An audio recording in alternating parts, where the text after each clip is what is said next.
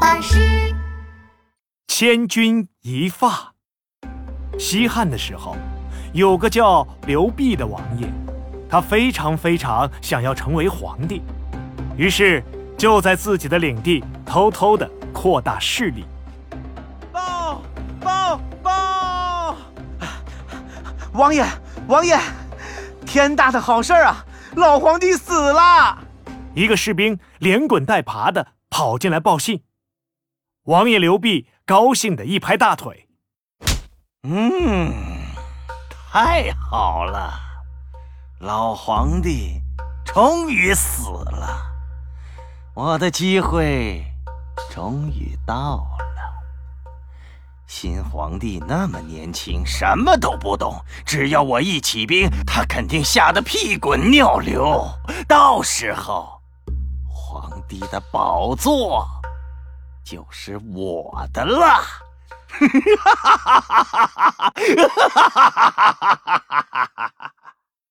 王爷刘弼马上找来了一大群出点子的人，帮他想办法夺取皇位。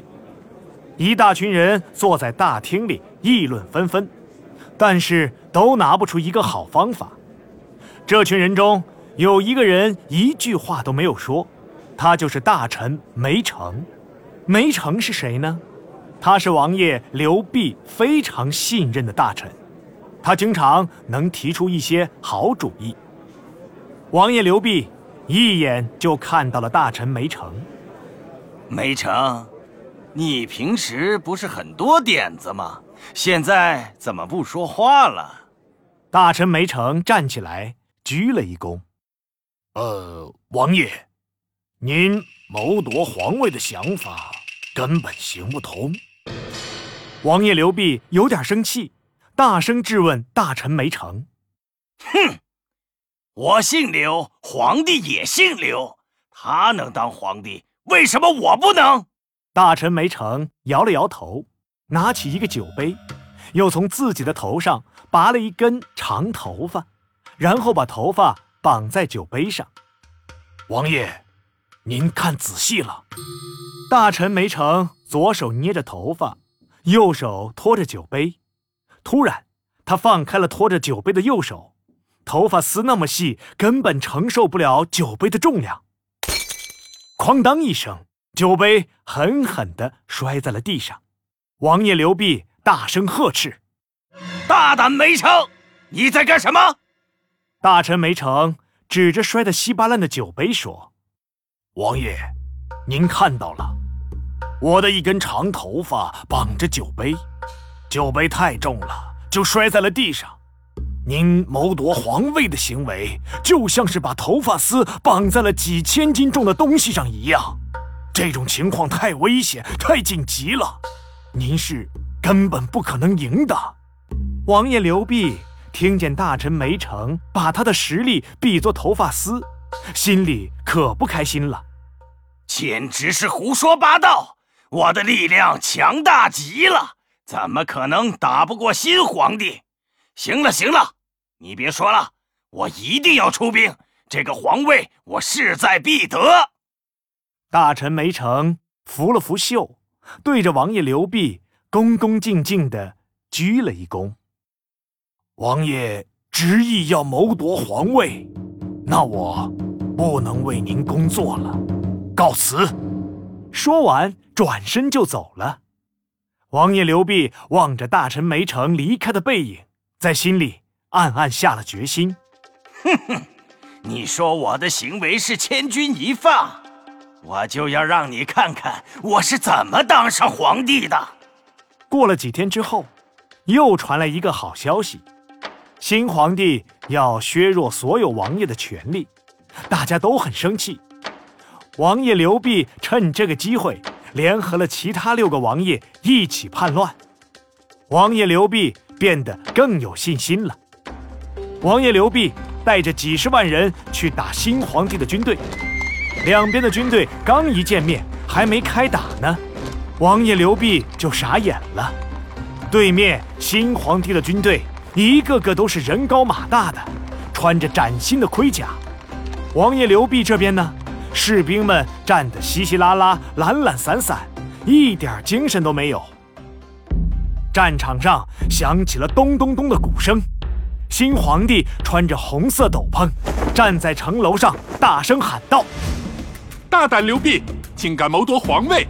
你现在投降，我饶你一命。”哈哈哈哈哈哈！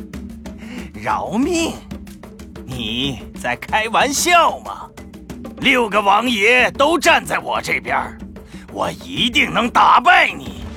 话音未落，王爷刘辟左右两边飞出了两员大将，左将军和右将军，把马鞭抽得啪啪的响，战马扬起一阵白烟。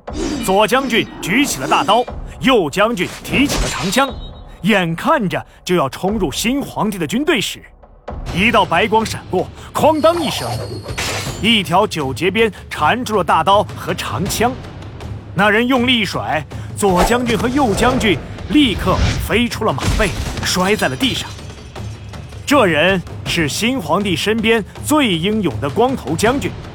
光头将军嗖的一下抽回了九节鞭，不屑地说：“刘辟。”你的将军就这种水平吗？王爷刘辟一看自己的两员大将被打倒在地，气得咬牙切齿。士兵们，冲啊！谁把新皇帝的脑袋踢来，我就封他做护国大将军，再赏赐黄金万两。王爷刘辟的军队往前冲去，新皇帝一点也不害怕。鼓声越来越急促，士兵挥了挥手中的大旗。新皇帝大声喝道：“乱臣贼子，人人得而诛之！士兵们上啊！”新皇帝的军队足足有几十万，他们踩着鼓点前进，高声呐喊着：“上上上！”他们像黑漆漆的乌云一样，朝着王爷刘辟的军队压了下去。战场上充斥着轰隆隆的巨响。